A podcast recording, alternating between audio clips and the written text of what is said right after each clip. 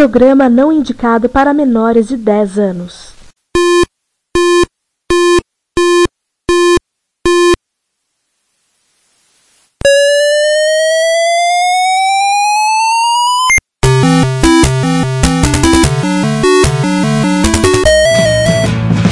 We bought it to help with your homework.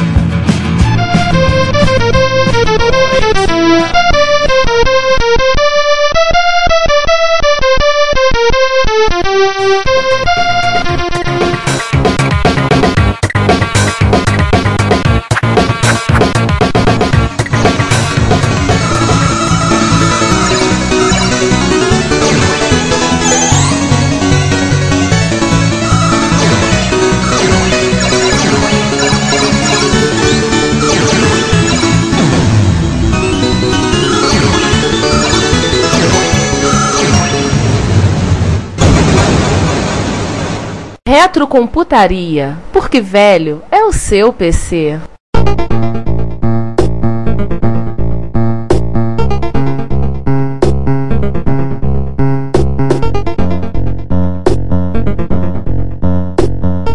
Graphics Interrupt Memory Enhancement. Eles pegaram o que era o VDG, pegaram o que, viera, o que era a SAM, ju- juntaram, melhoraram cada uma das duas funções e criaram o GIME. Inclusão da MMU permitindo um mapeamento de mais de 64K de RAM em blocos de 8. Tudo isso no GIME também. Isso me lembra a questão da Maper da MSX, só que os blocos eram 16. O Coco 3 vem de fábrica com 128K de RAM, expansível até 512, mas alguns usuários chegaram até 8 mega. O Márcio tem um Coco 3? Márcio não. Márcio não. Não, Márcio Você não tem, tem. cara de coisa do Márcio. Quem não sabe, não lembra o Márcio Lima de Carvalho, que já teve o prazer de gravar com a gente algumas vezes. Ele a fama dele entre os amigos é que sabe como é que é o Márcio, né? Ele é meio exagerado.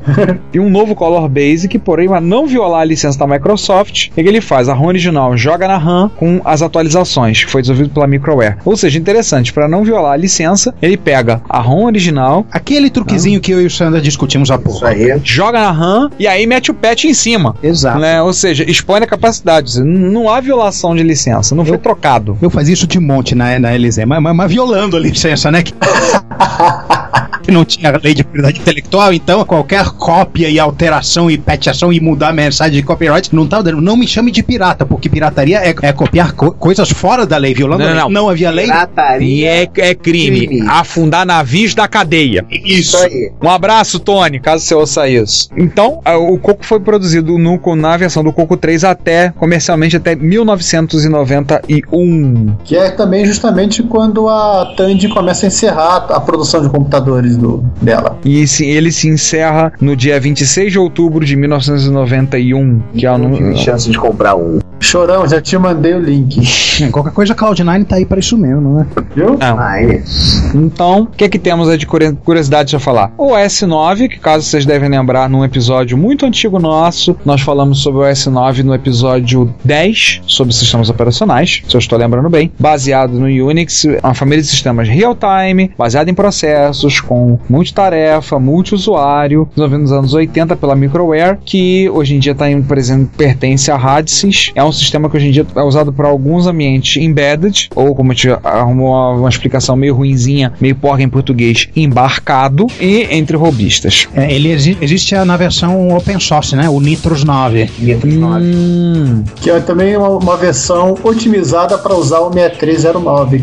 Existe a versão otimizada e existe a versão para 6809 se você não tiver um 6309. Que alguns usuários literalmente arrancam o 6809 original e metem o 6309 da Itachi no seu Coco 3. Ele é absolutamente compatível no nível de hardware, ele, ele vai funcionar igual. Você só precisa ativar as, as funções extras dele com uma instruçãozinha de assembly que bota ele em modo nativo e aí algumas coisas funcionam diferente. E aí ele divide por rádio. Ele divide por hardware, bem lembrado. Nossa. Apesar de possuir o mais avançado processador de 8 bits em recursos, na época, com certeza o 6809 era o melhor dos 8 bits. Tiveram que baixar a bola por causa da questão de preço, né? A gente já comentou um pouco sobre isso. Lembra que o 6847 foi feito para botar intermediário terminal burro em modo texto. E para exibir texto, não gráfico. É vídeo texto pra fazendeiro. É, e assim, tudo que é operação gráfica é o processador que tem que fazer. Desenhar uma linha é o processador que tem que fazer. Fazer um círculo é o processador que tem que gastar ciclo de processamento fazendo aquele rabisco. Ele faz, manda pra ele, como disse o Emerson, né? O 6847 não tem muito critério, né? Ele não questiona muito. Isso consome muito processamento, né? Mesmo com o 3, que tinha uma melhoria de clock, ele ainda tinha que ficar esperando que a, a parte 6847 da, da- do GIME fizesse a, o desenho, para ele poder fazer outra coisa. Então, assim, no final das contas, o Coco ele acabou não sendo muito atrativo para os desenvolvedores de jogos. Porque também não melhorou o som. Todo, o- hoje, coisa, memória melhorou, vídeo melhorou, mas o som continuou a mesma porcaria da, da- daquele DAC eh, do- feito pelo processador que, que era no Coco 1. É um DAC de 6 bits, né? Com um PSGzinho de MSX, ele, pô, ele poderia virar um micro melhor do que a MSX, minha opinião. Há controvérsias, mas tudo bem. Capacidade ele tem. Porque o MSX1, sim, ele passaria por cima fácil. Que assim, no final das contas, assim, se você for pegar o, na mobile gaming, você vai ver que o TRS-80 ele tem 144 ocorrências de jogos listados, né? Um computador que foi produzido durante 11 anos. Ele tem muita versão caseira, muito jogo homebrew, muito, muita versão. Ele tem pouquíssimos jogos originais. É, jogo oficial foi muito pouco, né? Pois é. Ele não era atrativo, bicho. Ele não era atrativo para os desenvolvedores de jogos, até porque o modo de alta resolução gráfica dele de alta resolução não tinha nada. É, você tinha problemas, por exemplo, eu não tinha como escrever texto no modo gráfico. Para fazer isso, você tinha que fazer desenhando texto. Sim. Você Exato. tinha um modo semigráfico que você tinha as linhas de cima como gráfica, as linhas de baixo como texto, mas os gráficos de cima eram muito ruins em quatro cores e o texto era aquele texto preto com um fundo verde. Muito parecido com o esquema do modelo 1 e modelo 3, né? Isso aí, muito, muito Também. De gráfico não tinha nada, era, era modo texto no qual alguns caracteres tinham bloquinhos. Isso aí, exatamente. Não facilitava a vida do desenvolvedor de jogos. Ele não facilitava em nada. Além de, claro, o pobre coitado do 6809 tem que fazer tudo. Mesmo quando ele jogava um gráfico pro 6847, ele tinha que esperar o retorno do 6847 para poder jogar mais alguma coisa. É, assim, além do, do S9, né, a aplicação que eu consegui achar né, até na Wikipedia foi o Coco Max e o Maxi 10, que são respectivamente versões do Mac Paint, do, Omni, né, do Mac Paint e do Mac Bright. Eu tinha um cartucho do Cocomax. Eu acredito eu que o único Coco que tenha jogos dignos de nota seria só a terceira versão, Não, nem ela. porque ele teve alguns portes do primo dele japonês, o, o FM7, como o Texter e o Field. É, teve o King's Quest 3 também, né? Não, eu vou chegar lá. O Under Poco também, que é do, do, do FM7. E a Sierra, que foi ela que trouxe esses jogos do Japão, ela também introduziu o Larry, King's Quest. Ela tentou apanhar o, o Coco. Na verdade, o atrativo do Coco era outro, né? Que era uma máquina bem mexível, bem infudebável, bem aberta. o, a ROM dele tinha os livros vendidos pela pr- própria Microsoft com a listagem todo, toda comentada. Ele tinha aquele esqueminha de chaveamento. Já, já na época do Coco 2, es- estimulava que as pessoas fizessem patches para rodar em 32K superiores e fazer invenções. Eu fiz isso de monte quando, Pô, quando trabalhei na Basic, LZ. Eu adorava, Basic. eu adorava botar aqueles basic, é, pacotes de basic estendido. Você baixava funções a mais pro teu basic E estendido. você tinha 8K livrezinhos pra você, né? Porque dos quatro 8Ks superiores da ROM, só três eram ocupados, né? Os segundos 8Ks eram o básico, os primeiros 8Ks eram estendidos, os terceiros 8Ks eram o Disk Basic. E, o os últimos 8K de eram eram livres. eram livres. Você podia botar num cartucho, Na você podia botar na RAM. Na verdade, você poderia ter até dois blocos desses livres, porque a principalmente aqui no Brasil, o disquete não foi uma realidade. Então nós tínhamos Não, os dois últimos blocos. assim. Tivemos os dois últimos blocos livres. A gente fazia outras brincadeiras ali. E mesmo que tivesse a ROM do Disk Basic, Ela é não relocável. ocupa. Ela, não, não, ela não é relocável. Ela não ocupa os 8K inteiro, tem um K e meio, assim, que, que dá pra fazer mais coisa. Então você tem 9K e fumaça pra você fazer brincadeiras de base que, que você quiser. Botar as Pra, funções progra- estendidas, pra botar programador, até. programador Assembler é a máquina mais mar- maravilhosa que existia. Mas quantos programadores Assembler existem? É, isso aí, inclusive, vi que o pessoal acha muito interessante, assim, a, que o home hardware é muito limitado, toda a operacionalidade de saída, né, é feita por software, é o, é o pro- microprocessador que controla a parte de I.O. inteira da máquina. Tanto que tem uma brincadeira, João, a culpa não é nossa, tá? Eles falam assim que o, a velocidade do cassete do Coco é de 1500 kbps, que não parece muito, mas é mais rápido que o 1541, tá? mas a culpa não é nossa, tá na Wikipedia. É, o Wikipedia trollou o 1541. Até eles. Não, todo mundo trola o 1541. E Não, assim- mas se a Wikipedia trollou o 1541, acabou a conversa. Sim. É. E assim, o, mas parece o seguinte: enquanto o, o Coco tá lendo a fita cassete, ele só tá lendo a fita cassete. Só isso, não faz nada além. Ele assim, ele não vai fazer mais nada. Ele só vai parar de fazer isso se der um erro acabar a leitura. Fim da história. Mesma coisa tocar som, mesma coisa ler o disquete. Aliás, menino, amigo, pra ler o disquete tem, tem uma barbaridade na controladora de disco do Coco que é a seguinte: se você for ver o loop da leitura de setor, a parte lá que lê os registradores do 1743 para ler os dados, o clock do, do 6819 é tão lento que você- se você colocar um teste, você não tem tempo suficiente para ler os bytes que vêm do, do FDC. Então é um loop infinito. Você tem lê byte, coloca, e- incrementando o, o ponteiro de memória, ou, ou lê, no caso de escrever pro disco, e jump. Jump incondicional. Você olha para aquilo, ele vai entrar aqui, não vai sair nunca. Como é que, que é? esta porcaria vai funcionar? É, ela funciona do seguinte jeito: o sinal de red, né, de que o setor acabou da controladora de disco, está ligada na NMI do Color. Uau! E aí, na hora, antes de você fazer a leitura, Opa, Isso. o programa. ele isso. Não, eh, tem uma handler, de, rotina handler de NMI que não, não faz nada a não ser que tem uma determinada flag. Se estiver determinada flag, o handler de NMI altera o conteúdo do program pointer para ir, ir depois daquele loop infinito, para sair daquele loop infinito. Ninguém 0,01 0,01% dos ouvintes vão ter entendido isso, mas aqueles que entenderam vão ficar horrorizados. Não. Que gambiarra terrível. Ó, Eu, eu- não é mentira minha, eu mostro pra você. Lá, lá no, no, no PDF do Disk Base Can Have, onde você vai achar isso. Mas assim, resumindo, o, pra ler o disquete, o Coco ele precisa do botão de pânico. Isso, Ah, ele precisa do botão de isso. pânico. É, é, é NMI. Isso aí. só um detalhe sobre. Bonito, que a cara, gente falou bonito. pouco. Pera aí, João, ainda estou me recuperando.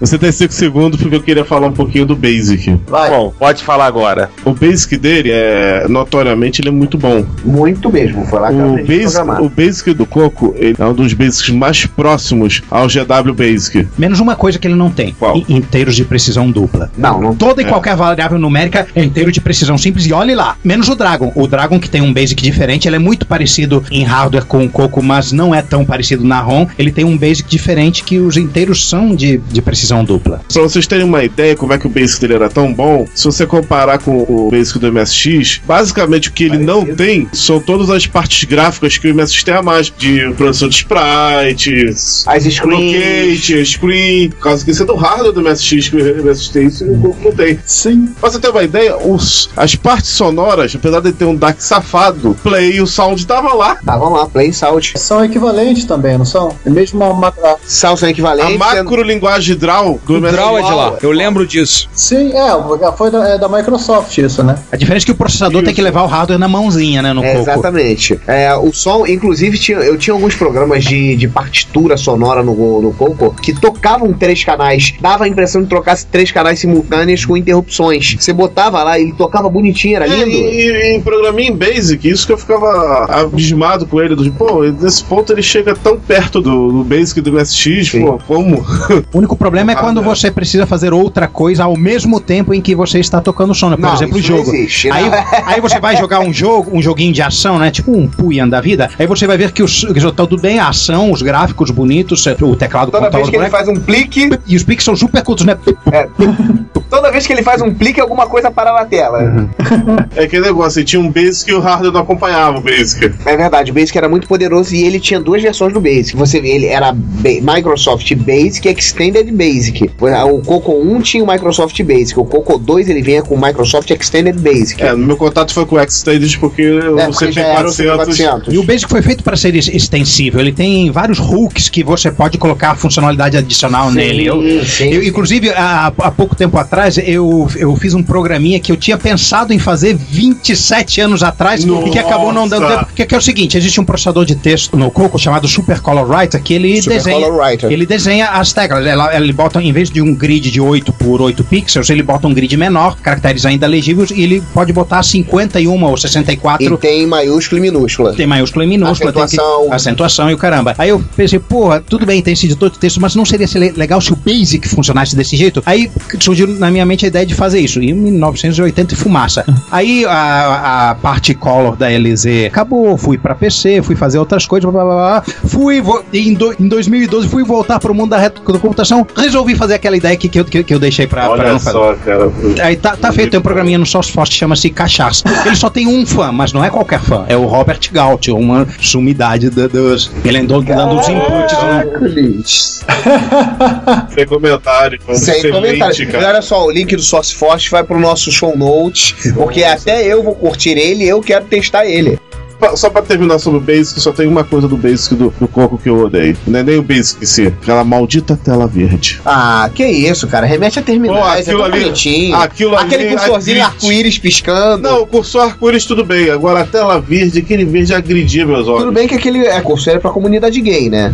É Tanto que a revista eh, principal se chamava Rainbow. É Rainbow, isso aí, é Rainbow. Tanto é que é, Pô, mas é o meu computador Rainbow- de predileção, né? Rainbow é uma banda muito boa, cara, nos anos 70. Ô, gente, só um detalhe. Aquele cursorzinho arco-íris que ele faz, ele faz aquilo trocando o modo de vídeo do 6847. Como assim? Explica isso. Ele troca o modo de vídeo do modo zero, que é o modo texto de fundo verde, porque o fundo verde não tem cor, é preto ou verde. Nossa. Ele faz aquilo chaveando onde está o cursor para o modo gráfico, depois muda, muda e fica mudando para mudar as cores. O modo gráfico de nove cores. Mas não é o Basic que faz isso, é só no hardware, né? É, você não É hardware. o software. Não, não, não, não. No software ele é só dar um pouco, é um caractere. Você Eu dá o posso print. mudar dos- o cursor? É, é, os cursores dados não são que caracteres tem. Você, se você der o print de 32 255, você vai ver todas as cores. E aí ele pega os caracteres que são caixa cheia e vai alternando entre eles. São só poucos na memória de vídeo. Então, Juan, isso parece que é feito pelo próprio 6847 na rotina que desenha a tela, porque esse, esse modo não existe no 6847. É verdade, o modo de texto no 6847 é só preto e verde, ele não tem cor. Ah, tá. Isso é verdade. Mas- mas Então a- o hack tem que ser no hardware. Sim, Porque pro, pro software, pro, pro assembler, é simplesmente um caractere a mais. Você bota o caractere. Na mesma posição e alternando entre aquela tabela. porque assim, a Samsung tá- tem um, um computador que usa o 6847, ela faz esse mesmo truque para exibir caractere em Hangul. Aí vem o momento vaca, né? Comentários bovinos. É. Fim da era Co, é, dia- como já falamos, dia 26 de outubro de 91, a Tandy anunciou que ia encerrar a produção do Coco 3. O Coco 3, no final das contas, ele acabou sofrendo o mesmo mal do Apple II GS. Assim, era um produto razoavelmente bom, mas que a própria empresa pediu para segurar a especificação porque eles tinham outro produto em mente. Assim como a Apple tinha o Macintosh que ela queria vender e detonou o Apple II GS o quanto pôde, a Tandy tinha o Tandy 1000 e queria vender o Tandy 1000. Então, assim, por que talvez o 1000 tivesse um som tão bom e o Coco não tinha som algum. Tanto assim, conta essa história de que o- as lojas tinham o Coco 3 vendendo os caras botavam o joguinho do Coco 2. Não botavam o King's Quest ou Laser Suit Larry pra demonstrar. E no final, assim, tem um troço meio teoria da conspiração, que acho que eu vou deixar que alguém fale, eu não quero falar isso aqui porque tá muito conspiração pro meu gosto. Do Lone Falker. Lone Falco anunciou numa convenção de fãs do Coco em 91 que a Tandy estava, estava abandonando o Coco 3 porque uma empresa à parte, uma, terceira, uma empresa terceira, fez um adaptador, um cabo adaptador que permitia no Coco você rodar jogos do videogame Nintendo. E a Nintendo ameaçou processar a Tandy por conta disso. Isso é Dorgas, o processador é diferente. É, eu acho isso muito bizarro. Acho Hardware é totalmente diferente, um cabo. Não, é que ele, Ele não falou que na um ponta. cabo. É que ele não, falou- ele não falou. É porque na, na- é no cabo de uma ponta conectava no Collor. Na outra ponta tinha um Nintendo completo, onde você dava um cartucho, Só se entendeu? for, e pô. saía só o sinal de vídeo pra utilizar. Vídeo e áudio pro. Vídeo e áudio pra utilizar o colo. o Já, colo. já vi pessoal fazendo isso com MSX e PC Engine. Aham. Eu já vi nego fazendo isso com a VDU. ah, MSX e Master System. Abraço, Ozzy! Muito provavelmente a Tandy já estava querendo cancelar o pela linha, encerrar a linha de produção e conseguiu achar o pretexto que precisava, né? Pô, mas foi um pretexto feio, hein? Sim, é desculpa, muito esfarrapada por sinal. Mas assim, Assim, é, o estranhamento desse pretexto é primeiro. Já apareceria alguma coisa que sustentasse a tese do, do Lone Fall. Há quase 25 anos, ah, mais de 20 Claro. anos de, de diferença. Provavelmente alguém já teria uma foto disso. Já, já teria dito quem é essa, te- essa terceira essa empresa. empresa. Já apareceria. É Dorgas. Desde todo o processo de operação da memória histórica dos micros clássicos dos anos 80, isso já teria aparecido. É, pois é. Com certeza. Com certeza. Isso parece um pouco com a história do, também de, um- de uma empresa que queria desenvolver um emula- uma placa de emulação do Macintosh pro Apple 2GS que a Apple mandou ela ficar quieta. Mano, isso é mais viável, né? É, essa até é mais viável, mas É. também não tem o nome da empresa na história, né? Então, Dorgas também. Sim. Vamos falar do- dos clones e. Sim, o Coco foi clonado, né? Vamos lá. Fala aí, João. Vamos lá, deixa comigo. É, vamos começar pelo Dragon 3264, Novamente. novamente de novo. Construído pela empresa Dragon Data Limitada, no país de Gales, que contém o 6809, 6883 e 6847, baseados na API da Microsoft. É um computador incrivelmente parecido com o Coco, porém não pode ser considerado um clone. Aí vem a pergunta que eu faço, Giovanni. Ah, Dragon roda ou não roda os jogos do Coco? não roda, você tem que converter. É no estilo Apple II e TK2000. Ah, Mas nenhum deles, eu nunca tive um Dragon pra, pra testar. Não. Tem diferenças na B, assim, o, o próprio programa em Basic eles são compatíveis. Você pode pegar o. desde que não seja tokenizado. Mas a ROM em Basic é diferente. É, não, mas o- os tokens eles, tão, eles são diferentes. Você tem que salvar em ASCII. Ah, tanto é que o Giovanni, pra quem tem input nacional, vocês estavam usando o programa de Dragon 3264 e não sabiam? Não, não, não, João. É uma coisa interessante. Se pegar input inglesa, você vai ver que ele tem assim, quando ele manda uma listagem de Dragãozinho. específico de Dragon, ele também coloca as, as adaptações pra você fazer no. Ah, então ele tinha tinha o do Collor e tinha o Dragon, tinha os dois lá. Tinha. Sim, tinha ambas. Ah, tá. Então pensei que fosse o mesmo caso do Apple TK2000. É parecido com o caso do Apple TK2000. Aliás, foi. É, mas tem uma diferença que eu acho que as diferenças entre TK 2000 e Apple acabavam que eram maiores do que as diferenças entre o Coco e o Dragon. É, era uma diferença de hardware, né? O Coco era mais software. Era computadores iguais com bios diferentes. Sim. É tipo o Coleco e o MSX, vamos dizer assim. Mais ou menos. Teve também uma empresa de Taiwan, a empresa chamada Sampu, que lançou um colo- Não é aquele negócio de passar no cabelo, né? Não é shampoo. É, isso é aquele negócio que os cabeças do Sandro não vejo há muito tempo, shampoo. Era ah, há décadas. Exatamente. Não, ele vê, cara, o couro de cabelo fica também oleoso. Você acha que só porque eu não tenho cabelo eu não uso shampoo? Enfim, vou, vou deixar aí, gente, o pessoal do Sander de lado. Aham. Não precisamos saber esses detalhes do mórbido. Ah, boba, você sabe. Ai, ai. Não preciso te contar. Too much information. Mas assim, a, a ela, muito provavelmente, ela não ficou meio desconhecida porque parece que a Tandy cuidou para que o pessoal mercado consumidor da Sampu, do Sampu Color Computer, não recebesse ele. Em resumo, eles viram a laser e falam, vocês não. Aham. Vira o caso da laser com a Apple. É, no México também tivemos um clone desenvolvido pelo Instituto Politécnico Nacional, uma- um computador para ser usado em escolas, que é o MicroCep, que eu também não achei lá muita informação. Aí, o Chaves deve ter usado esse. Sim, coitado do Chaves. Agora sim, a parte divertida, vamos deixar que o próprio Juan fale dos clones do nacionais. do- Juan, vai que é tua, porque essa parte aí é aquele negócio. Vai na listagem depois o que você sabe. Tem da tua vida. Gente, gente, na verdade, eu só posso falar de um desses clones porque eu trabalhei na empresa que o fabricava. Atenção, esta foi a sua vida com Juan Castro. Sim, deixa eu falar então do, daqueles que eu vi as fotos e posso comentar alguma coisa. Teve Certo. o Varix com dois X's, VC50, que é um bicho muito feio. Procurem na internet, vocês vão ver a foto dele. O MX1600 da Danacom, o CD6809 da Codimax, um que nunca existiu, que é o TKS800 da Microdigital, que foi desenvolvido Para tempo, Pausa. o Juan, um amigo que mandou pra gente, ele mandou as fotos de um protótipo de coco. Em gabinete de TK. Gabinete de Apple. Ninguém sabe de onde veio aquela porcaria. Cara, aquilo ali, alguma coisa me diz que é Codimax, que a Codimax também fazia Apple. Assim, o TKS 800 foi um projeto que existiu e ao mesmo tempo não existiu. Ele, é o tal projeto azul. Foi desenvolvido pela Microdigital enquanto eles esquentavam o forno a lenha e faziam o TK90X. E deixaram a, a Prológica e o CP400 preocupados com o lançamento de um concorrente à altura. Lembre-se quando a gente gravou com o Renato De Giovanni, ele dizia que a, a concorrência era frenética, porque a Prológica tinha uma estrutura, tinha uma rede de lojas, tinha a fábrica, tinha a revista, e a microdigital para eles era como franco atiradores. E... Eles tinham só pizzaria. É. Tinha pizzaria.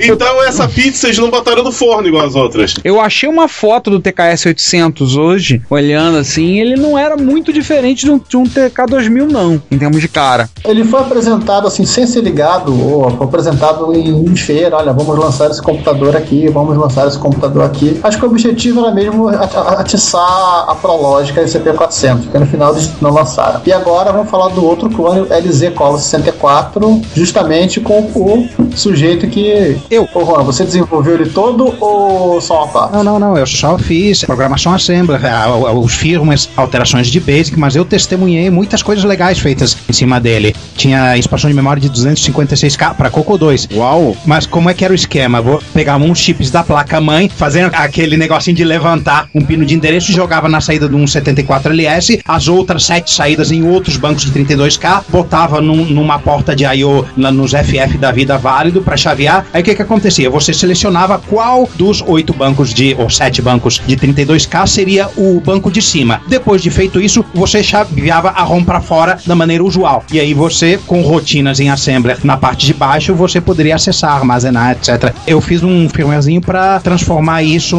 em conteúdos de strings nos moldes das instruções 10k dólar e 10k dólar. E o pessoal que fazia sistemas para business lá na LZ usou isso para fazer os sistemas deles, que o modo de operar da empresa com, com essa máquina é basicamente vendas de soluções completas, boladas, hardware e software dentro da empresa e vendidas diretamente para outras empresas. Ou seja, não era um negócio de mídia, de aparecer em anúncio de jornal, em loja de eletroeletrônico. Não, não acontecia. Tanto que Ah, por isso que ele é tão obscuro. é, é provavelmente o clone mais obscuro de qual que existe no Brasil, mas como a, a pessoa que está aqui nesse podcast trabalhou nessa empresa e não na Prológica ou na Micro Digital, é desse, é desse clone que, que está sendo falado. Trabalhou em que ano? Entre final de 84 e início de 87. Eu continuei na Lizé depois de 87, mas só que aí migrou para PC. A gente Uau, fez, cara. A gente fez um. Sim, Você viveu na época mesmo da informática lenha, cara. Sim, eu vi. Meninos, eu vi. Sim, você pode chamar a gente meninos, cara. Depois dessa aí. É, oficialmente. E tem mais coisa interessante nisso. Tinha uma interface de 80 colunas baseada num chip que não me lembro mais qual era o nome dele, mas era o, o chip de, eh, de modo texto 80 por 25 Furreca que todo hardware usava, terminal burro e etc. 1850. 6850? Todo mundo usou isso. Tenho quase certeza que era isso. Era uma programação bem simples, registradores, tinha uma memória de vídeo só, só modo texto, você fazia o scroll por hardware, apontando o início do vídeo pra, pra, pra linha 80 caracteres abaixo, tá bonito. É, é uma coisa semelhante ao do, do Cachars, porque é, você tinha que interceptar as rotinas de I.O. de tela e teclado, tá tudo bem, essa foi uma coisa. Outra coisa era a rede paralela, o pessoal de hardware, né? Eu, eu ficava ali na zona do crepúsculo entre o hardware e o software, o assembler barra filmer. Pegavam calculadoras da Dismac, ripavam delas toda a lógica de calculadora e transformavam ela em terminal para sistemas de ponto de venda e ligavam numa pia. que, é, e o Color era alterado para ter mais pias. É, não me pergunte se havia plantação de 74 LS para decodificar, provavelmente havia. o fato é que o, o ficava com de, de pias além das duas normais dele e recebia dados das calculadoras como terminais. Uma dessas calculadoras está exatamente atrás de você ali no canto. Comprei uma feira de, de- da, da Praça 15 agora. Eu, eu cheguei na feira da 15 e vi uma calculadora igual a que a gente usava. comprei Olha por, só, cara. comprei por 20 real. Pix or it didn't happen it, por favor. Pix, Pix. It did happen because Pix. Tá? A, a, Ararão. Gente, por favor, tire uma foto desse momento, dessa gravação aí, porque merece, tá? Mas tudo bem. Uma, só uma coisa, era o dono da LZ que você me contou uma vez? Sim, que- um dos donos da LZ é o Ricardo Seco, que pelo sobrenome é pai da Global, exatamente na qual vocês estão pensando. Uau! Mais um. Eu a vi criancinha pequenininha numa festa, num churrasco de confraternização. Uma das festas de fim de ano da empresa ocorreu na casa do, do dono lá e da criancinha rondando, ah, filhinha do seco, ah, bonitinha. Aí ignorei e fui conversar de futebol comercial. Oi, Eu Débora! poderia ter cultivado contato. Aí vem a história de que a menina que você ignora no passado te ignora no futuro. É verdade! Que beleza! Gente, tá muito bom. Eu vou acrescentar um detalhe que eu tô reparando aqui. O Commodore 64, eu só vi um funcionando, mas bem na minha frente. Eu pensava que ele era o Coco. Ele é o gabinete Coco- igualzinho ao do Coco 1. Mas não. Preto, né? Na, É, um- na- é um cinza azulado chumbo. Isso. Mais Na bonito que o ciência Coco, no moderna- na minha opinião. Eu mandei a foto aí. Eles vendiam software de CP400 em fita e disco. Sim, eu lembro. Lá tinha o Commodore 64, que eu pensava que era o Coco 1. Então, assim, o Color 64 ele não, não tava na, na mesma, no mesmo mercado do, da Prológica e da Microdigital na base do vender pro usuário final, né? Até fizeram uma tentativa, mas resolveram, viram que a concorrência era pesada, os investimentos era minha teoria, né? Não sei se isso aconteceu, só os próprios aqui poderiam dizer. Fala, fa- falar em próprios, eu estou fazendo uma, uma convocação aqui, pessoas que trabalharam nisso, que, que tenham algum material a respeito dessa máquina, porque realmente é uma, uma máquina que se tornou muito obscura. Ou então o próprio, né? Ou, ou o próprio também. Eu tinha o meu, eu botei pra, pra, pra consertar lá, lá, lá na própria LZ e ele sumiu junto com a divisão Color da LZ por Atenção, funcionários da LZ, devolvam o Commodore 64 no Nossa, por e, e- e Porque o pensar drive não que, estava funcionando, o computador estava funcionando. e pensar que aquela empresa onde o Giovanni, o Sandro e o Márcio trabalhavam, pensar que só que para quem pensava que só nela lá que o computador era levou pra consertar e as peças eram tiradas e o micro tomava um destino ignorado, Tá vendo? isso era mais comum O do que próprio parecia, gente. fabricante do micro, isso que eu fiquei Pois E o é. micro do funcionário! Essa que eu comprei subsidiado ainda, então o prejuízo foi menor, mas. Nossa. Mesmo, mesmo assim. Ah, mesmo assim. O Juan está compartilhando essa, essa parte da história viva e esquecida do, do, do Color Computer no Brasil, porque todo mundo é CP400 pra cá, CP400 pra lá. Estamos saindo do lugar comum. Tem que ter algum Agora- outro hack que eu esqueci, mas tudo bem, a gente tá. Deixa eu te fazer uma pergunta. Compatibilidade binária dele. Total, 100%. Total, total, total. É, A ROM era meio hackeada, mas com cuidado suficiente para ele continuar compatível, com exceção das máquinas business. Ah, é, a gente fez uma versão assim com cara séria, assim, assim como o Expert tinha cara séria em relação ao Hotbit, Lisey fez uma máquina com cara séria com um teclado assim, Olha, por cabo. destacado. Só que como tinha é, o teclado tinha que ir às oito vias da linha e voltar às oito vias das colunas, o cabo era um negócio assim.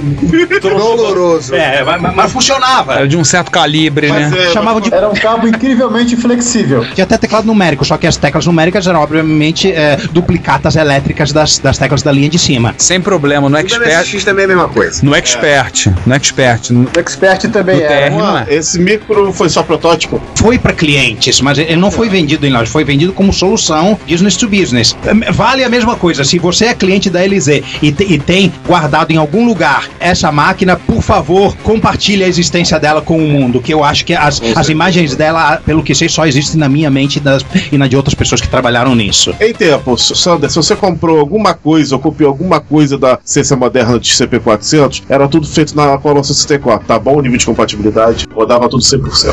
É, os hacks de ROM eram feitos por Moa, então eu garanto que a garantia sou eu, literalmente. Garantia sou Joe! Até, até, me lembro, até me lembro o nome das fitas, era Micromac com capa preta. Micromac, eu lembro. Eu lembro dessas fitas Micromac. Eu não colo, mas eu lembro das Micromac. eu lembro. Eu também lembro. Não, eu tenho fita micromáquina. Eram gravadas em Commodore 64 lá, lá na ciência moderna. É que assim, essa, essa máquina e também as outras malucas como a Varex e, e a o Codimax e o próprio MX1600, eu sempre achei que eles fossem equipamentos que existiram ao mesmo tempo não existiram. O cara fez cinco, viu que não vendeu, tacou fogo e tocou a vida. Eu vou ser bem sincero. Clone do Coco no Brasil eu só conhecia os CP400, o MX1600 que eu cheguei a ver na época que saiu, Nunca tinha visto. E a- gente e a confirmou história que do- existe mesmo? e a história do TKS 800 da microdigital que nunca saiu. É. Eu vi o Agora- Codimax na, na reunião de TRS que teve lá em São Paulo uns meses atrás. Olha, Acho que o Odimax não foi nacional, foi? Codimax nacional. C- Foi? Rio Grande do Sul. CD Tinha dois lá, um funcionando e outro não funcionando. 0809. Ele também seguiu o layout do original. Inclusive, ele era bege. O tamanho e a- o jeitão dele é parecido com o do Collor, do gabinete, só que eram duas cores. Sim. A vantagem de- do Coco era que você, obviamente, tendo um bom fornecedor da Motorola, você comprava todos os componentes necessários, né? Era muito fácil de clonar. Sim, tem a segunda página do datasheet do 6847, é o Color. Tá lá, bonitinho. É o é o que eu falei, a Motorola disse, façam micros assim. E a Tandy disse, sim, sim, seu moço, vou fazer assim. Assim, é o, é o figura 1, diagrama de blocos de um TV game usando VDG e 6809 é MPU. É, gente, vamos falar um pouquinho do CP400 então? O que mais tem pra falar dele? Já falamos muito sobre o CP400. Já falamos muito. Já falou no episódio anterior, João. A gente não gosta mais do CP400, só o Sander. Sander, você tem achou- algo a acrescentar? A gente achou o Coco uma máquina muito legal, Não mas gosta, vírgula. Eu gosto. Tenho o meu lá guardado com todo o carinho do mundo. A gente- Foi graças a ele que eu aprendi vida, essa maldita vida. A é gente- graças a ele que eu tô nessa maldita A gente vida. acha o Coco uma máquina muito legal. Agora sair pro 400 achar uma máquina fudela. Bad clone. Bad clone, lembre-se.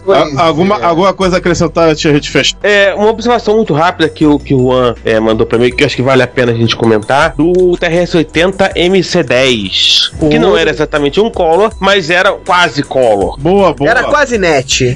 Pega o. Você pega aquela arqui- arquitetura padrão que, que a Tandy disse sim, senhor, sim, senhor, seu moço, eu implemento. Em vez do 6809, bota um 6803. Tinha um conjunto de instruções do 6800, com uma outra instruçãozinha a mais, portanto, não era de maneira alguma compatível em software com o Coco, mas funcionava do mesmo jeito. Você liga, como era aquele VDG excelente igualzinho ao do, ao do Coco, você jura dizer é, que é um você, jura- Coco. você vai dizer que é um Coco, mas não é. É, é uma ele é 8 barra 8, ele não é 16 barra 8. é, tem aquelas, aquela, é, o conjunto de instruções é aquele bem mais limitado do 6800. E ele tem algumas falhas de design absurdas, né? Por exemplo, a decodificação da memória de vídeo é falho. E você pega 6K, eh, 6K, né? A tela de alta resolução. Os terceiros 2K desses 6K são o espelho do primeiro. O, tem uma falha na barra de endereços do, do VDG que ele pega a mesma memória duas vezes. É, é pavoroso.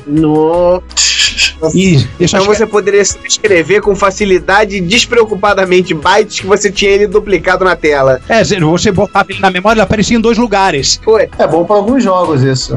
Bom para desenhar a bandeira da Áustria. Fora isso, aí o- outra coisa, as- os vetores das rotinas de interrupção que ficavam em ROM, eles apontavam para o endereço na RAM. E esse endereço na RAM era também parte do endereço da- dos gráficos de alta resolução. Olha que lindo!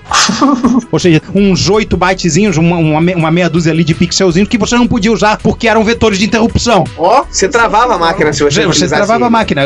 Tanto que é praticamente é, pouquíssima a biblioteca de software que existe pro MC10. Mas ele, mesmo assim, como tem a- a- essa arquitetura, continua sendo uma máquina fu- fudebável que você pode fazer brincadeira de experiência se você mas- mas, é, aprender basic, mas fora isso, hum, Basic sem utilizar modo gráfico. Se Basic você, é isso. se você for utilizar modo gráfico, você trava a só aqueles semigráficos. Ele tem aqueles semigráficos bloquinhos iguaizinhos do Color. Pô, mas o mais legal do, do MC10 é que ele deu origem a um dos micros clássicos mais bonitos de todos os tempos. Alice? O Matra Alice. Ah! Ah, o Matra Alice corrigiu algumas das falhas de design. Não sei se o primeiro Alice, mas o- a terceira geração de Alice, que tinha um gabinete que, não, que apesar de também vermelho, ele não lembrava o formato do MC10, ele corrigiu algumas das falhas de design e de, e de software de filme do, do MC10. Aliás, Juan, deixa eu fazer uma pergunta, já que a gente tá falando da família 68, o MC1000, como computador que. Não, aliás, é 80. Não, não, calma, sei, mas como ele tem um- ele também tem um 6847 dentro dele, é padrão realmente a memória de vídeo ficar separada num bloco de 6K? Ao contrário do, do VDP do MSX, a memória de vídeo do Color e também a do MC10, ela é acessível diretamente para o processador, tanto no modo gráfico quanto no modo texto. No MC1000 também, você dá, acho que é Alt 255, vírgula alguma coisa, e você tem a- passa a ter acesso. A, a memória de vídeo vira a tua própria RAM. Mas a minha pergunta é. É, bank switching. Sim, deixa eu, deixa eu chegar na minha pergunta, que ela é curiosa. Porque no Coco ele não faz bank switching. Então, é, você, é, você tem 6K para um, pra um modo gráfico e esses 6K são 6K do seu endereçamento que você passa a não ter pro Basic. É que assim, uma coisa muito curiosa do MC1000 é que ele tem 6K. Na verdade, ele tem uma daughterboard muito gambiarra, onde tem três chipinhos de 2, 2K de SRAM nele, e ao invés de ter um chip de 6K, que acho que não existe. Mas parece o seguinte: na placa do MC1000 tem uns jumpers, muito curioso isso, onde você pode dizer que você está usando 8K de SRAM pro 6847. O 6847 ele enxerga 8K de memória de vídeo? Só se você quiser usar um modo superior a 256 por 192 por duas cores. Tipo, 256 192 quatro cores, não sei. Não, não- É, porque tá disponível no. Tá, tá desenhado nos esquemas do MC1000. Bom, eu não sei se o 6847 é capaz disso, porque o modo mais superior documentado dele é 256 vezes 192, que o que dá exatamente 6 KB. É, porque eu sei que o meu 847 ele não é tão flexível quanto o. Ah, é qual aquele que é o CGA, o 6850, né? Não, 6845. 1845, ele não é tão sofisticado quanto o 1845. Você pode fazer quase qualquer resolução que você tiver com vontade de fazer, do set que ele dispõe. Mas eu achei que fiquei curioso com isso, do, do talvez 8K de memória de vídeo. De MCB eu não conheço, não saberia lhe dizer. É, do ponto de vista de programação, ele lembra muito pouco nesse assunto. É, a única coisa que ele tem de diferente é o microprocessador, né? Só. Sim, e um PSG. Ele tem um Y. É, isso que eu ia falar. Tem o PSG, ah. Basic de Apple. o Basic de Apple, processador de Z80, chip de vídeo de colo. que- Ele foi criado num castelo na Transilvânia Com e ele é certeza. ligado com raio, né? Só Ah, pode. e, apa- e aparece de um clone de Z80 Z81. Nossa. Sim, ele é um pupurri dos anos 80. Exatamente. As peças foram trazidas por um concurso da chamado Igor, só pode. Sim. Não, gente, olha só, um, um adendo. Eu tô vendo aqui várias fotos do Matralice, tem umas fotos bem bacanas. o né? primeiro modelo é parecidinho com o MC, Parecidíssimo só, com ver, só vermelho. É, não, mas lindo. Ele vinha numa caixinha onde você botava ele, tudo ligado. Aí tinha as fitas, botava o gravador dele. Aí passando aqui, de repente, eu cheguei na Patrícia Matra. Que? É, vocês teriam que estar vendo o que eu tô vendo aqui pra vocês poderem entender. É, esse computador eu queria comprar. Eu só tenho uma coisa a dizer. É, isso é usado por aquele estabelecimento comercial que você mencionou na. Isso, Tá, isso, isso, tá. isso. É, Eu só tenho uma coisa a mencionar. Belos gráficos. Entenderam, né? Belos gráficos, belos gráficos. Que a gente pode fechar a opinião, Juan. Juan, você é um cara mais ativo da comunidade de, de Coco. O que está sendo feito em termos de Coco hoje em dia? Bom, tem a Cloud9, né, que vende a Super IDE e, e a Liberate 09, que foi feita pelo Boise Pitre. Boise Pitre, que é, por sinal, que está fazendo um projeto de fazer um livro sobre a história do Color Computer, pegando informação, ele e outro autor também da, da, da área tecnológica, esqueci, esqueci o nome dele, e eu, humildemente, estou contribuindo as minhas historinhas para ele também. E se alguém tiver outras historinhas, seria bom também, porque se do jeito que tá, vai ficar parecendo que o, o clone de coco mais conhecido no Brasil foi o Color 64. Não, eu acho que isso não reflete muita realidade. É verdade. Temos que arranjar alguém da Prológica. Com certeza. Algum design italiano, talvez? Sim, não, não. Toda a equipe da Prológica foi enterrada com a, com a última linha de montagem deles. Na verdade, a Prológica era um faraó, e quando o faraó morreu, Quem fazia isso era o imperador chinês, cara. na, os faraós também, Faraó todo- também. todos os seus servos tinham que ser enterrados lá nas covas lá para ajudá-lo na sua próxima jornada pós-mortem. Sim, é por isso que quando um faraó espirrava, você tinha sempre um ou outro querendo mudar de emprego. é, mané. A Prológica fez a mesma coisa. O que mais que temos aí de É, é, de coisa atual também de software tem o, o Nitros 9, que é um sistema open source que o desenvolvimento dele continua ativo, né? Também existe um clone open source do Flex também, que esqueci o nome, mas ele, ele existe. A gente acha, né? Mas o que era o Flex? Era o- o- um outro sistema operacional alternativo pro Coco. Funcionava até em Coco 2. Coco 1 não funcionava não, mas no Coco 2 não funcionava por causa de memória, mas no Coco 2 funcionava. Porque ele tinha disco, claro. Você não colocou aqui o coco do Grant Searle? Ah, é, o Co. É, ele fez o seguinte: ele pegou um circuito com 6809, não é exatamente um qual, porque ele pega um 6809 que tem um gerador de clock interno, não o 6809E. Como o 6809 tem um, tem um gerador de clock interno, o circuito ficou absurdamente simples. Mas aí, como ROM, ele usou uma ROM hackeada do Coco, eh, tirando todas as partes gráficas e de, e de VDG. Ele funciona por interface serial, ou seja, é um color computer que não tem color. Então eu chamo, eu dei a ele o apelido de Co. Ah, é aquele computadorzinho de seis chips, né? É, ou exatamente, o computador de 6 chips do Grand Circle. Vai pros links do episódio, suponho. Sim, sim. Com certeza. Senhores, mais alguma consideração? Podemos encerrar? Ah, Podemos teve também o, o Farfall, aquele joguinho que ganhou o Retrocharge Winter Warm-Up. Foi quase literalmente um dos primeiros posts do Retrocomputaria Plus. Sim, sim, sim, sim. Lá um dos primeiros, né? Lá no nosso no longínquo mês de, de janeiro de, de 2012, né? Ele foi de 10 de fevereiro. Tá aí, ó. Post. Não, foi um dos primeiros mesmo. Começamos o Retro Computaria Plus em 20 de janeiro. Me lembrei de um jogo de coco muito legal chamado Shock Troop. Shock Trooper, eu adorava aquilo. Tipo aquela série do V, Invasão. Isso, o pessoal tá no- nos catálogos fazia a Alusão à série V. alusão Da, da série V primeira, a original. original. Tu usava um raio radioativo. Isso aí. Se tu ficasse atirando muito, ele. Você morria, você próprio morria. E tinha outro também, o F-16 Strike. Era muito legal o F-16 Strike. Era um joguinho muito bacana. O Popeye dele era legal, gostava do Popeye, era bem Sim, bacana. Qualidade próxima do arcade, o Popeye. Isso aí, você tinha o. Crazy Kong, que era o Donkey Kong, que era um clone porque ele não podia utilizar o nome Donkey Kong. Um bootleg. É um bootleg da vida. É, isso aí é uma coisa interessante dos jogos do Coco, como eram versões não oficiais, né, os nomes são um pouquinho diferentes. São, são. Genéricos. É, eu tinha o Mon Patrol do Coco, era legal. Sim. Que era o Lunar Patrol. Melhor que o do Spectrum. Melhor, do que o do Spectrum, melhor do que o do MSX, melhor. É, Era melhor do que na Não. Steam você forçou. Era melhor. Melhor do MSX você forçou. Era não. Melhor do que o Spectrum, qualquer um. É, Mostro não, pra vocês. Começa a porradaria. Corta, corta o microfone dele.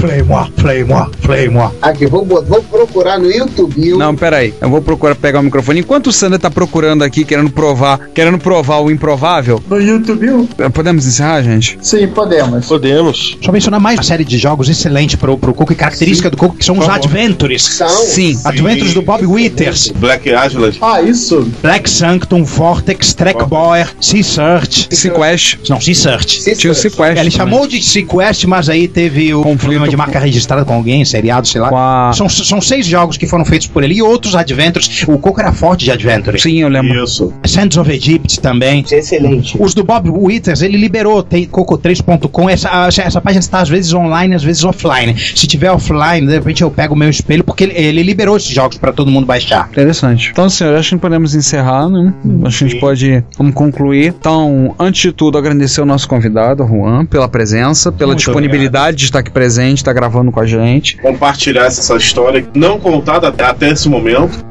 Se eu não tivesse te conhecido, eu não saberia desse DLZ. Pra mim, clone de coco tinha, tinha parado em Ela deixou de existir no CP400. início dos anos 90.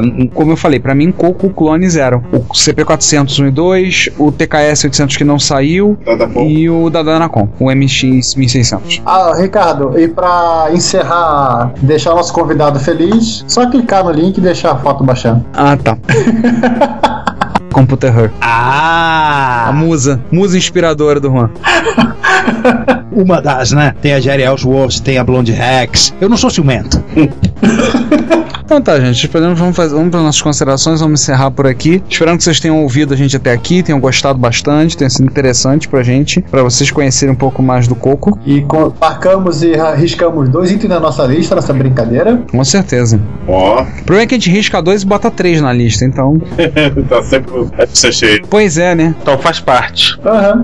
O agradecimento. Cada um faz as suas considerações finais pra gente poder encerrar. Né? Quem começa? Mostra você. Tá, então a todos vocês, nossos ouvintes, nosso, mais uma vez, nosso muito obrigado. Continuem comentando, falando, dando a sua opinião. Agradecemos sugestões, críticas construtivas, presentes, máquinas clássicas doadas e coisas assim desse tipo. Voltamos no próximo episódio, daqui a duas semanas, cujo assunto eu não faço a menor ideia do que vai ser, mas eu tenho certeza que a gente vai se divertir um bocado gravando. E esperamos que vocês se divirtam ainda mais ouvindo. Obrigado pela oportunidade de participar desse episódio e compartilhar essas histórias que estavam presas na minha mente por todos esses anos e agora estão soltas pelo mundo para serem ouvidas. E tchau.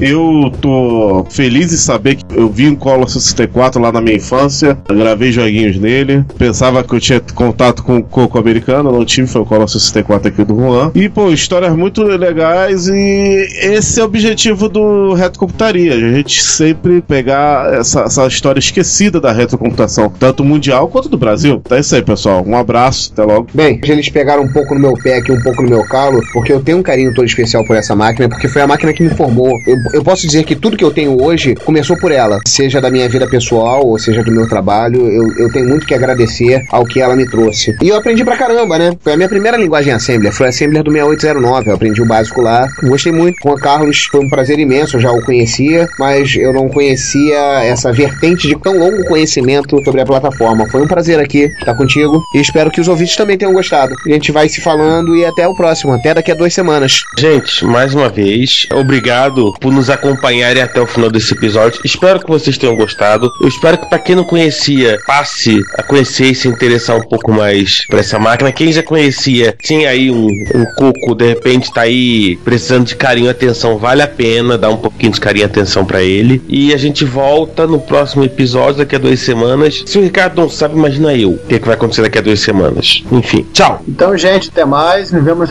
também de mais uma vez daqui a duas semanas. A pauta a gente vai botar no sorteador automático de pautas para ver do que lança. E aí sim vamos tentar gravar alguma coisa. Agradecer também ao Juan por ter aparecido. Juan, amigo do pai da Débora, O empregado do pai da Débora. o empregado do pai da Débora. Não, mas eu assisti o Confusão Adolescente. Pra mim, ela tem 12 anos pro resto da vida. Não, não sou só eu que tenho essa impressão, né? Ah, então, é. A Acontece. Então, assim, gente, obrigado por terem ouvido nós, escutado nós. Agora, lembre-se de comentar nós também, que é importante. E a gente se vê no próximo episódio. Até mais aí.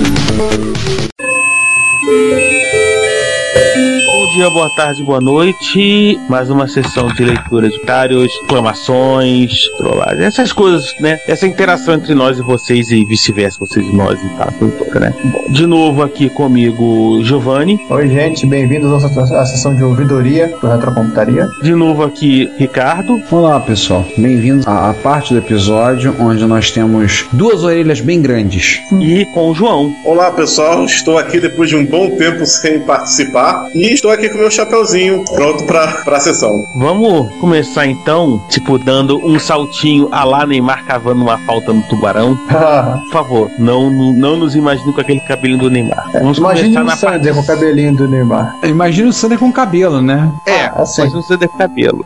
Os co- cortes exóticos, né, dele. Ah, O Sander só tem um corte, a falta do cabelo. Eu só Exatamente. tenho o corte, o, o penteado Shift Del. Enfim, enquanto o Sander não começar a usar aqueles produtos milagrosos pra crescer cabelo, ela é ridícula, né, gente? Vamos funcionar. Bom, episódio 26, parte C, Apple II. O GSL não satisfeito em nos dar aulas sobre o 68 mil, né, do qual, aliás, eu, eu fico olhando de vez em quando ser- descobrir que eu não sei coisa alguma, comenta um editor que usei bastante no Apple II, chamava Magic Window. Ele usava o modo gráfico para mostrar 66 colunas com caracteres bem ruinzinhos. É, imagino. Na falta de uma placa de 80 colunas, era o melhor que dava pra fazer. Tinha também um sistema de formatação de texto chamado Gutenberg, que seria como LaTeX. Dava bastante trabalho para usar, mas o resultado era bom. Eu fiz algumas animações no Apple II com o programa TGS, The Graph Solution, que era a coisa mais primitiva possível. O programa Take One era muito mais amigável, mas menos popular no Brasil em função de ser um sistema de proteção contra cópias razoavelmente bom. Até no drama, né? É, ou seja, se o sistema de proteção de cópias era razoavelmente bom, isso significa que ele demorou alguns dias a mais pra ser quebrado. É, no caso do Apple II, o pessoal fazia sistemas de cópia absurdamente incríveis de serem projetados, porque é, a, a Disk 2 tinha acesso direto ao, ao drive, né? Então tem a história dos caras que gravavam disquete em espiral e coisas malucas assim. Foram eles que inventaram o negócio do buraco feito com laser no disquete? Acho que também é uma- essa é uma das primeiras. O Commodore 64 também tinha umas travas bem chatinhas, por causa que o pessoal programava o 6502 dele. Sim, Então colocava uma trava no 1541. Exatamente, a trava era no drive. Mas o 1541 já não é uma trava por si só? Também. De certa forma, É nesse sentido, né? que O próprio Aliás, se o fato né, 1541 o- o 1541 já era uma trava. Ah, citando o E com Gestel isso, aqui, tinha um E com isso trollagem. cresceu uma 1541. sacota de trollagem ao 1541. Ah, mas eu queria falar o seguinte, o Apple II também tinha a versão do Fantavision, aquele programa de animação que depois saiu para Mac, PC, que tinha para Amiga, Apple II GS e companhia. Isso eu não conheço. então ainda é mais antigo do que eu pensava. Sim, Aí tem o Daniel falando algumas coisas sobre a surpresa do Atari para Retro Rio, que não era má ideia, que ele já tinha. Era surpresa, era uma expansão de memória para o Atari 800 XL dele, que só chegou depois da Retro Rio, mas depois de fiquem tranquilos que eu levo na próxima ou numa MSX Rio se me permitirem. E aí dá uma risadinha, o Juan diz: Eu, como promíscuo que sou, uh-uh, aprovo totalmente essa iniciativa e aproveito a manifestar a intenção de levar o MC10 com a expansãozinha de memória que montei. Resta ver o que o fiel e monogâmico curador do evento decidirá. Bem, o fiel e monogâmico curador da MSX Rio, ou seja, eu, disse: MSX Rio, encontro de MSX. Lógico, por mais que sejamos simpáticos em outras plataformas, no way. Tem sido uma máxima nossa. O Daniel sofreu algumas. teve que aturar algumas reclamações porque ele resolveu desafiar a- o esquema do encontro e na última MSX em outubro levou um, um BBC micro. E nessas horas a gente tem uma pessoa pra decidir isso de uma forma amigável, né? Que porta, vem junto com a sua ferramenta de trabalho, o pacificador. Um abraço pro Rogério Belarmino. o Peacemaker. É, vem com o Peacemaker, o seu taco de rock na grama e resolve essa questão toda. É, e nessa aí eu fui censurado. Recebi meu micro, um PC 88, Ricardo arrancou o micro na mão e botou logo na bala do carro e fechou. É, pra gente evitar problemas. Fui censurado. Ah, Não esquenta não, o Sander ficou choramingando. Eu queria levar o X68000 pra fazer comparação do Nemesis, não sei o que. Aí a gente pediu ao nosso delicado amigo, gentil colega, o Rogério, para resolver a situação. O Senna saiu de lá falando mimimi. Só até falando fino, não sei porquê. depois, toda vez que ele, depois que ele conversa com o Rogério, ele sai falando fino. Apesar que teve um compact no MSX Rio, não foi ligado, até porque ele tava com defeito, mas apareceu um X68000 compact lá. Muito bonito, por sinal. Isso não quer dizer que não vai haver mais Retro Rio, não quer dizer que a gente vai mudar o esquema do encontro. O encontro, MSX continua sendo encontro de MSX. É o foco, tem sido dessa forma. A Retro Rio de 2012 foi um encontro muito bacana, nós gostamos muito, como vocês ouviram, que nós falamos dela em episódios passados. E se você não veio, uma pena. Esperamos poder ter você em 2013. 2013 teremos outra Retro Rio, com certeza. Estamos pensando em que data, como vamos fazer. Tivemos sugestão de trocar local. Vamos pensar e vamos decidir. E continue ligado no Retro Computaria que você vai acabar sabendo quando vai ter a Retro Rio. E aí na Retro Rio, ninguém é de ninguém. No bom sentido, claro. É claro. No, no sentido canônico da palavra. Enfim, né, depois dessa discussão do Ricardo sobre o que, que você deve levar num evento de MSX ou não, finalmente vamos pro episódio 27, parte É, sim, A, o retro- com o mal, o clone. Hein, César? O Retro Hit 66, o Compile Best of Dis- Disk Station, não tivemos comentários, vale lembrar. Acho que o Drug tá de férias, né? Deve estar. Ou então ele ficou preso no pedágio urbano de Indaiatuba pra Campinas. Pode ser também. Pra quem estiver aprendendo o Drug no pedaço urbano de pra, pra Campinas, por favor, libere. liberem ou pra, ou pra Indaiatuba ou pra Campinas. Não deixem no meio do caminho. Episódio 27, parte A, o bom, o mal e o clone. Eu resolvi fazer uma alterrata de mim próprio, porque eu, na hora de, a gente acabou se enrolando um pouco sobre o que era a VLAB Motion. Deixei o link no post para quem quiser dar uma olhada. E lembrando que é uma placa digitalizadora de vídeo de 24 bits, 30 quadros por segundo. Ou seja, era a placa de digita- digitalização da Ditacuja, do Draco. Seja, além de tudo tudo ter, ter aquele sistema de, de vídeo, né? E o sistema de áudio também, ele tinha o seu próprio digitalizador. Inclusive, assim, depois da da da especificação dessas coisas, ela salva direto em JPEG os quadros, pra vocês terem uma ideia do poder de fogo do bicho. Uau. E parece que esse 34 por segundo aqui era naquela resolução 24 bits dele, que é 1536 por 864, tá, gente? Nossa. É o UAU mesmo. Isso explica o preço do equipamento. Até matamos o João do ficou mudo. Não, eu tô impressionado porque é realmente uma coisa que a gente tem que admitir é que pra vídeo produção não existia nada que chegasse perto do Amiga, cara. Nada chegasse perto do Draco. É, É assim, em vídeo analógico, né, gente? Vamos tentar lembrar disso. Claro. mas a preocupação de vídeo digital, assim, tipo, a digitalização das emissoras, é um negócio que veio, acho que depois que o Amiga. É bem né, posterior ao fim do tipo, Aprofundou. Eu acho que já é de 10 anos pra cá, então Sim. assim, já não usavam Miga e essas e tal. Na edição. Mas, mas pra edição analógica, acho que não tem nada que chega perto do Draco. Aí é indiscutível. Aham. Aí temos o comentário do Guilherme Euler, ou Guilherme Euler, como queira, comentando a questão do áudio, um probleminha que a gente teve com o áudio, depois eu vou explicar. Alguma fudebagem devido ao Skype, que é, ironicamente, a, a minha voz ficou estranha e ficou muito pobre a gravação, e a voz do Giovanni ficou boa, não sei o que aconteceu, mas ele, não entendi como, o que aconteceu, mas ele termina dizendo, no mais, gosto muito do podcast de vocês, embora eu fique completamente perdido em algumas partes, me estimula a estudar sobre o assunto. Muito obrigado. E eu expliquei a situação, falei da questão que tivemos com o Skype, né? E o Juan acabou de lembrar e manifestar a sua opinião a respeito em, em seis palavras. Virou produto Microsoft. Esperava o quê? A acusação encerra. Ô, Ricardo, sim, o que vale para o pessoal ent- entender um pouco isso, você usou a gravação que você fez localmente. Eu que estava remoto, né? Pra vocês verem como é que o Skype é esquisito. É, e a tua gravação aqui ficou perfeita. É mole? Então, pra vocês verem como é que o Skype dá dor de cabeça, como ele é esquisito. Vai entender. Tirem as crianças da sala. Boemba, boemba.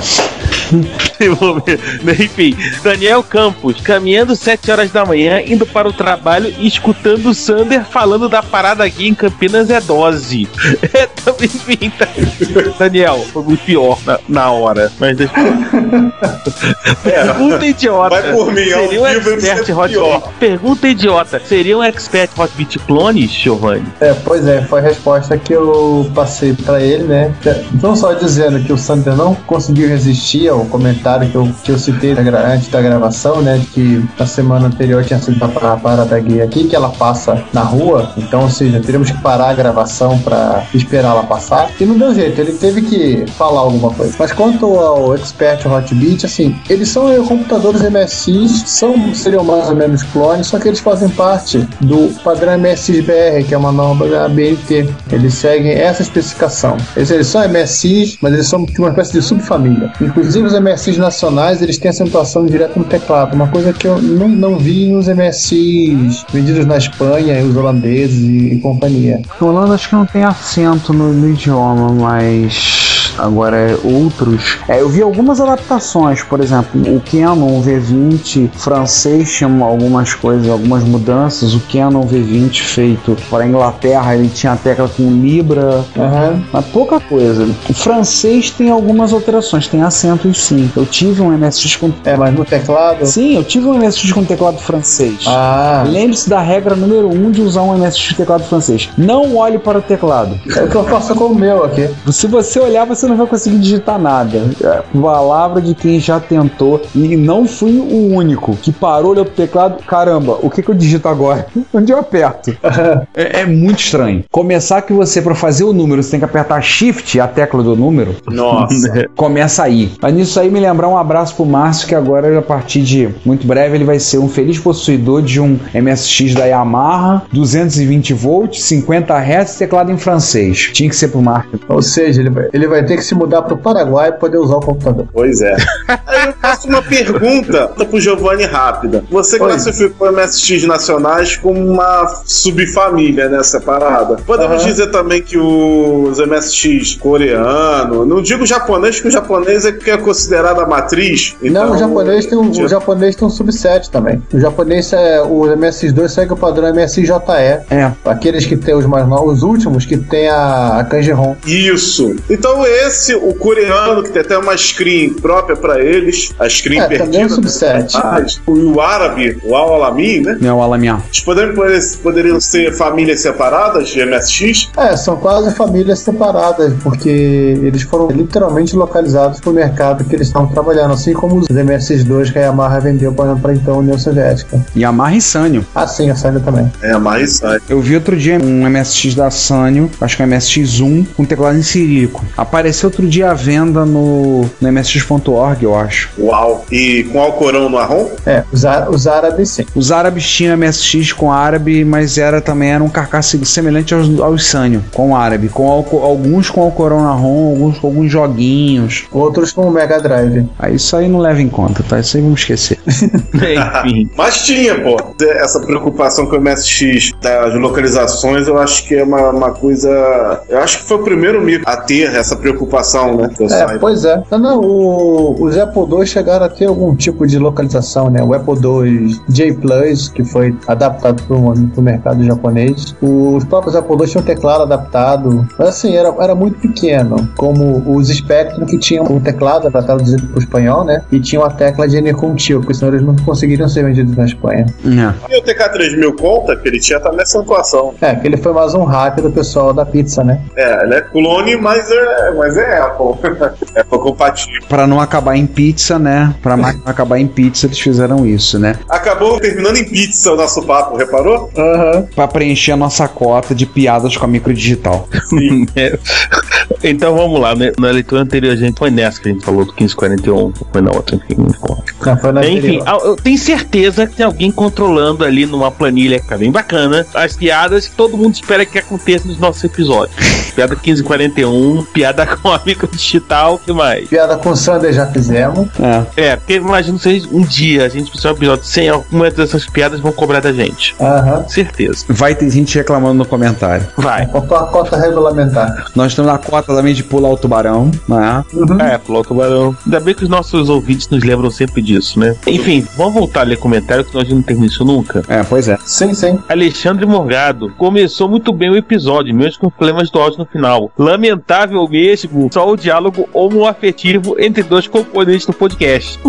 É isso, um, um diálogo, um diálogo homoafetivo, mas enfim. O pior de tudo é a gente ficar no meio daquele fogo cruzado. É, na verdade foi uma grande piada feia meio, né? Não podemos fazer nada. É. E sobre as empresas, eu também conheço uma empresa brasileira chamada VTEC. Não é VTEC, nem VTEC com H no final, é VTEC, VTC, VTEC.com.br, do amigo Marcos, que fica em BH, e a empresa que criou o melhor chip de desbloqueio da época. Depois ele corrige que é chip de desbloqueio, o Thunder pro PlayStation 2. É pra rodar Homebrew, né? É, e ele lembra que o Marcos também foi usuário de MSX e gosta muito de retrocomputação. E algum tempo atrás, quando mostrei pra ele o MSX One Chip, me disse que se tivesse um tempinho ia fazer um One Chip Brazuca. Pô, podia reservar um tempinho mesmo pra fazer. hein? Bom, Aham. Gostei da ideia. Tendo em vista né, este participante do podcast é favorável a qualquer One MSX One Chip Brazuca, também espero que tenha um tempo. João, Sim. Você que gosta. você que gosta, fala esse comentário agora. Ah, tá bom. Vamos lá.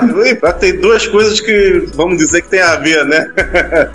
vamos lá. Leonardo Soares, 8 de outubro, disse: Fala pessoal, bom programa como sempre, parabéns. Uma correção: o teclado do TK95 não permitia inserir os comandos diretamente, como no Basic 128. Na verdade, o gabinete, como dito, é uma cópia do Commodore Plus 4, mas o teclado é semelhante ao do Spectrum Plus, onde algumas combinações para obter símbolos e modos de edição não são necessários. Eu não faço ideia se é possível, dá para fazer o mesmo que vocês fazem, mas já tentaram usar o Hangout ao invés do Skype? É, com a palavra equipe técnica do podcast. É, equipe técnica está estudando opções e alternativas. A equipe técnica tá, tá vendo isso aí. E eu não sabia, ou não lembrava, que o teclado do TK95 não permitia inserir os comandos diretamente. Não, foi uma citação que o Sander fez, né? Você Ah. poderia digitar naturalmente, mas ele, no final das contas ele é igual ao TK90, porque eles não mudaram muito a ROM. Mas tem algumas combinações que são um pouco diferentes. Ou seja, E assim, é apertar é, menos teclas ao mesmo tempo, né? Pra... É sim, esse negócio das combinações de tecla é uma coisa muito legal quando você está programando o interpretador Basic, né? Porque você te economiza a fazer a análise sintática. Então vamos lá, só para terminar a sessão de comentários, temos um comentário do George. Mais uma vez um ótimo episódio, com muita informação. Em relação ao problema de áudio, como eu uso fone, não tive problema em ouvir. Por vezes a voz fica meio robótica, mas deu para entender. Literalmente me lembrava o Data falando.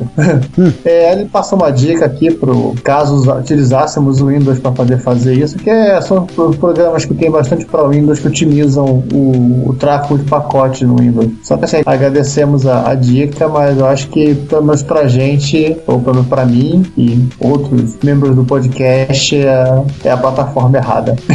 E até porque, na verdade, muitas vezes o, o problema mesmo é. São três operadoras diferentes e, enfim, as operadoras aprontam. As operadoras, o Skype. Lembre-se da que a gente canta nessas horas. Skype maldito, Skype maldito. Vamos todos travar. Lá, lá, lá, lá, lá, lá, lá, lá.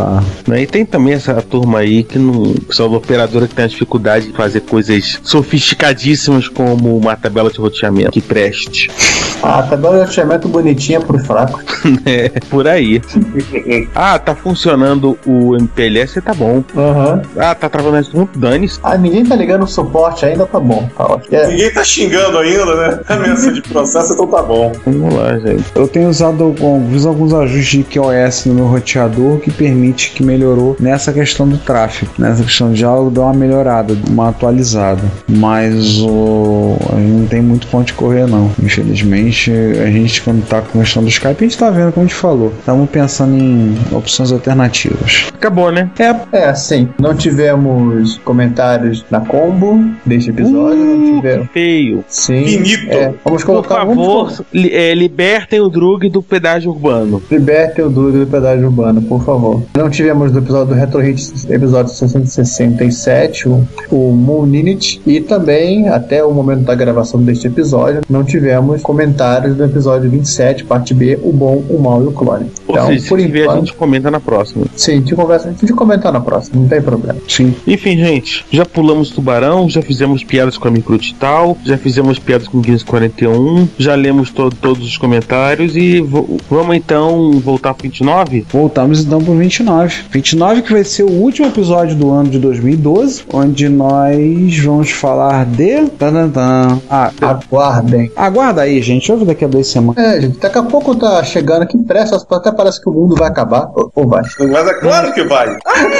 Cara, é o seguinte, o mundo vai acabar, ninguém vai ouvir 29. Se o mundo não acabar, vocês vão ouvir, então. Não, pera aí. O 29 é o ar que dia. Não, é aí que tá. Vai, um- vão ouvir o 29. O problema é que o pessoal não vai ouvir as besteiras gravadas gravados ao longo de 2012. Isso seria um bom motivo para adiar o fim do mundo. Aham. Vale a pena. Teremos mais depois do comentários dia 21, homoafetivos? né? De. Teremos, Pois é. e teremos mais comentários homo- homoafetivos ou paramos só no episódio anterior? Olha, eu não quero nem saber o que, que tem lá, cara. Eu vou. Eu tenho, medo. Cara, é, é o tipo de coisa que honestamente. Deixa pra lá. É que negócio. Prova do Sander, gente. Gravando com o Sander não tem como. É assim, tire as crianças do país. Né? País, cara. Pessoal da sala não adianta. Certos membros dessa equipe, de, desses meliantes que cometem retrocomputaria, senhores, nossos ouvintes, quando se juntam, o potencial para falar besteira é o limite tendendo ao infinito. Nós, nós somos o infinito. Gente, depois dessa, tchau. Melhor a gente andando, daqui a pouco estão pervertendo a matemática.